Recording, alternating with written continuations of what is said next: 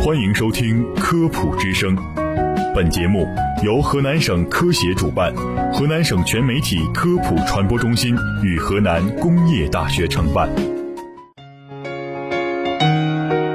民以食为天，食以安为先。食之本不仅在于美食之色、香、味，更在乎美食之新鲜、安全。就让食安天下带您一起探索食品安全的世界。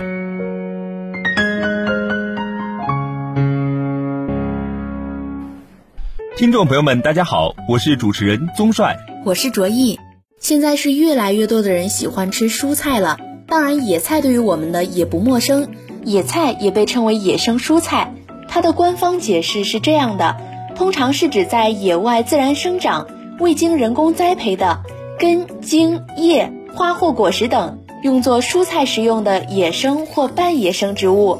对，在我国呢，野菜种类有成百上千种，按质地可以分为草本植物、藤本植物和木本植物；按食用部位可以分为茎菜类、叶菜类、花菜类。果菜类、根菜类和菌类等六大类，但是挖野菜和吃野菜还真有不少的注意事项呢。没错，事实上每年春天呢，全国各地都会出现误食野菜中毒的案例报道，严重者甚至危及生命。所以我们在生活中不难发现，很多野菜在烹饪前都要经过浸泡和水焯。这是因为呀，一方面这样会使口感变得更好，不会留下苦涩味。更重要的在于，部分野菜中可能含有天然毒素，必须经过浸泡、水焯等去毒处理，在炒熟或者蒸透后才可食用。这也说明随意采摘、进食野菜存在一定的风险。我们还需要注意以下的几个方面。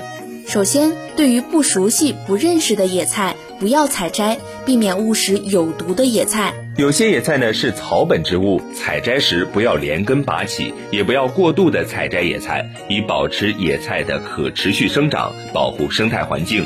采摘野菜时应尽量避开污染区，如化工厂、污水、公路、垃圾填埋场等区域。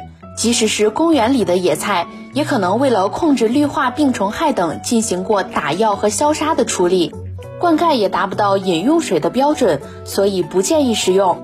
尝鲜即可，不要贪吃。老人、婴幼儿、孕产妇、哺乳期妇女、过敏体质人群尽量不吃或少吃野菜。如果食用野菜后身体不适，应及时催吐，并携带剩余的野菜和呕吐物去附近的医院就医。现在荠菜、苜蓿菜等野菜已经进行大规模人工种植了。若想尝鲜，最好到正规菜市场或超市去选购新鲜野菜，现买现吃，不要长时间存放，以免因存储不当造成变质。另外需要说明的是，大部分野菜虽然是自然生长的，但并不算绿色食品。现代社会已经让许多水源和土壤中含有过量的重金属，这些物质可能会被野菜吸收。并在植物中富集，长在公路、工厂附近的野菜受到污染的风险会大大增加。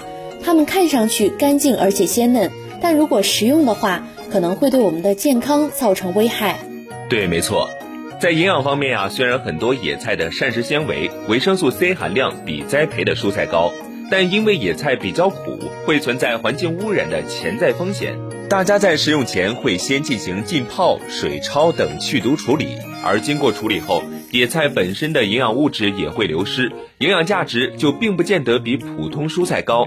加上野菜内草酸、生物碱的含量会比较高，会影响营养物质的消化吸收，因此野菜并不存在营养上的优势。没错，野菜适合尝尝鲜，偶尔变一下口味。